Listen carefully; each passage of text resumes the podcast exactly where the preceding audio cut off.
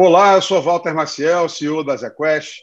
Eu estou aqui com o Ellen Wang, meu sócio, gestor responsável pelos fundos AZQuest Small Mid Caps e AZQuest Top Long Bias.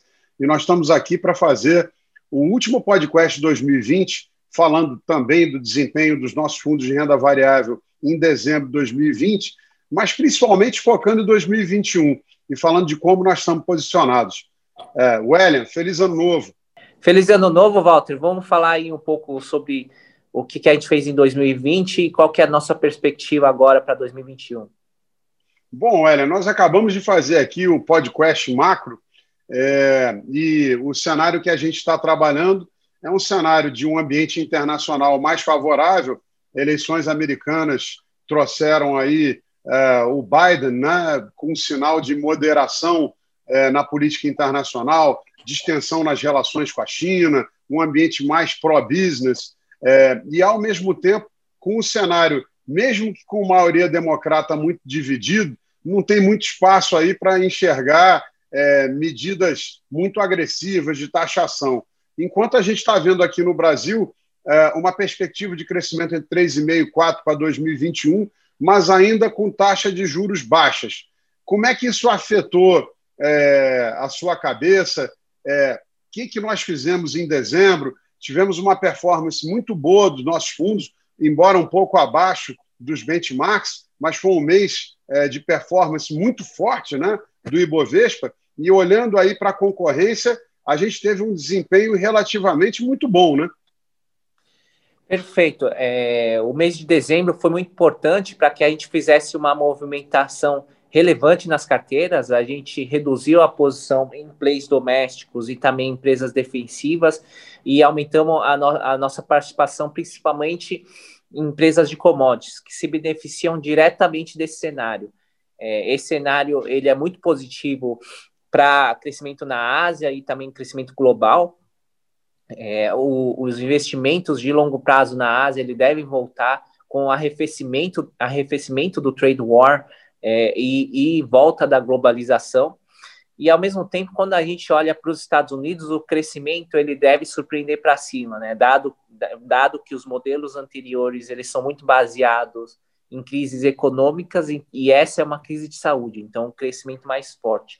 Além disso, os estímulos monetários eles levam a um dólar mais fraco todo esse cenário ele acaba sendo muito positivo para o preço de commodities.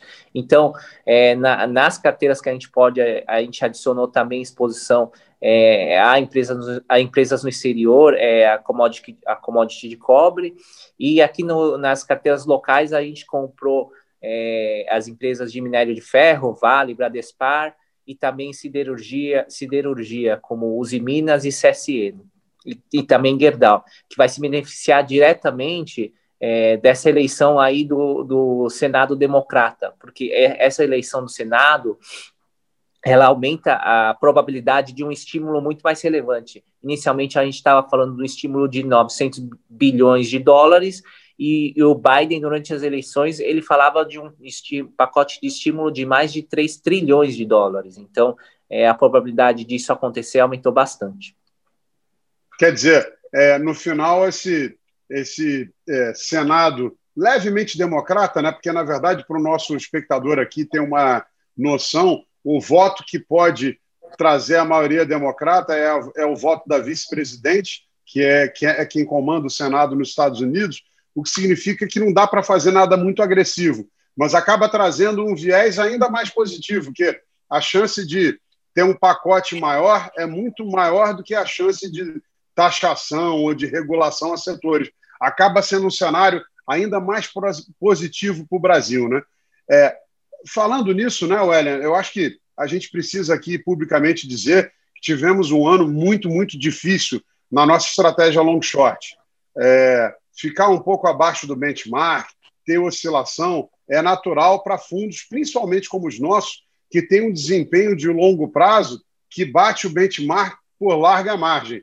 Se você tiver sempre uma carteira indexada é, ao bem, você não vai conseguir dar excesso de retorno. Então a gente sabe que isso é parte do jogo e queria dizer para você, nosso investidor, que todas as vezes que a gente passou por um momento de underperformance, nós conseguimos voltar, é, sempre com muito cuidado, ninguém vai querer devolver o resultado de uma vez, tomando risco é, exagerado, mas conseguimos voltar com o nosso processo de investimento consistente.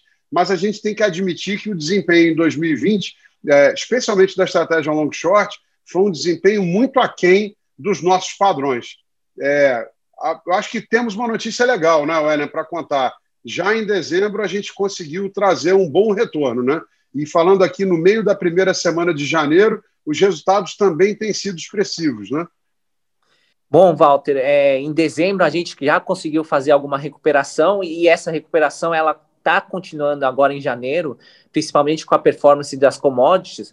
É, mas falando do produto, eu acho que o foco tem que ser no longo prazo. Maravilha. Olhando para frente, William, é, o André Miller acabou de reforçar aqui que continua vendo é, a Selic mantida até setembro e enxerga uma inflação entre 3 e 3,5 uh, para 2021. Eu acho que isso é um sinal de que essas taxas de juros baixas ainda vão continuar pressionando uma grande transferência de portfólio de renda fixa para renda variável. Né? A gente teve um 2020 com um crescimento muito grande da presença de pessoa física uh, em bolsa. Tivemos agora, nos últimos dois, três meses do ano, também um grande ingresso de estrangeiros, e isso acabou se traduzindo num aumento enorme né, do volume de negociação e também uh, de um número recorde de IPOs no país que não se via há quase 20 anos. Como é que você está enxergando esse ambiente para 21? Esse, é, essas tendências é, é, elas são muito positivas para o médio e longo prazo, né? A gente já vê uma maior maturidade do investidor, ele está tendo que se acostumar a esse novo ambiente de juro baixo. Então, é, ele tem que entender que o, quando a gente olha para investimentos, a gente tem que focar no longo prazo, apesar do curto prazo ter uma volatilidade maior, quando a gente olha para um prazo mais longo, é, o, o, investidor ele deveria atingir seus objetivos. É, e isso também a gente viu como uma oportunidade, e até por esse motivo foi, é, foi que a gente aproveitou para fazer a reabertura do Quest Small Mid Caps porque quando a gente olha para alguns vários papéis específicos da carteira, a gente vê aumentos de liquidez relevantes, o que nos deixa muito confortável para fazer esse movimento. Aliado a isso, a essa mudança de cenário, principalmente é, no cenário externo. É, esse cenário mais positivo para commodities, a gente acha que é uma é, excelente oportunidade para que o investidor possa se, se aproveitar dessa, dessas valorizações dos ativos, é, dado todo esse cenário. Então, pessoal, olha aqui a grande notícia, né? Reabrimos aí o AsiaQuest Small Mid Caps, que foi considerado por algumas publicações aí o fundo da década, fundo que conseguiu ao longo do tempo ter uma performance super consistente e com larga é, alta performance sobre os benchmarks, tanto o, o, o Small Mid, que é o benchmark do fundo, mas principalmente também contra o Ibovespa. Eu acho que sete vezes o Small Mid desde o início em 10 anos e quase 15 vezes o Bovespa. O fundo foi reaberto. É, de novo, estamos com uma cabeça muito construtiva. Achamos que essa é, rotação de carteira que a gente fez aí na primeira metade de dezembro é, encaixou. Né? Estamos com uma carteira aí bastante adequada a esse momento e muito confiantes olhando para frente. É isso, Ellen? Mais algum recado? Não, acho que é basicamente isso. É, o cenário doméstico ainda tem muita incerteza com relação à vacina, então, é, para quem puder, tem que se cuidar, tem que continuar se cuidando, porque ainda está muito indefinido. Né? É isso mesmo. Então, pessoal, primeiro, convidar vocês a olharem as nossas mídias digitais, LinkedIn, Instagram, ou mesmo o nosso site. Nós vamos estar o tempo todo é, dando notícias se a gente tiver qualquer mudança de visão de cenário, novos produtos e colocando nossa equipe para esclarecer para vocês quaisquer dúvidas. Desejar a todos um feliz 21, que seja muito melhor do que 2020. Não acho que isso é um grande desafio. E, de novo, estamos muito confiantes aí na nossa capacidade de gerar os resultados que vocês esperam. Como o Ellen falou, nós temos um foco permanente em fortalecer a nossa empresa, os nossos processos e a nossa equipe. E acho que em breve aí vamos estar é, dando aí boas notícias para vocês de fortalecimento do nosso time. Muito obrigado.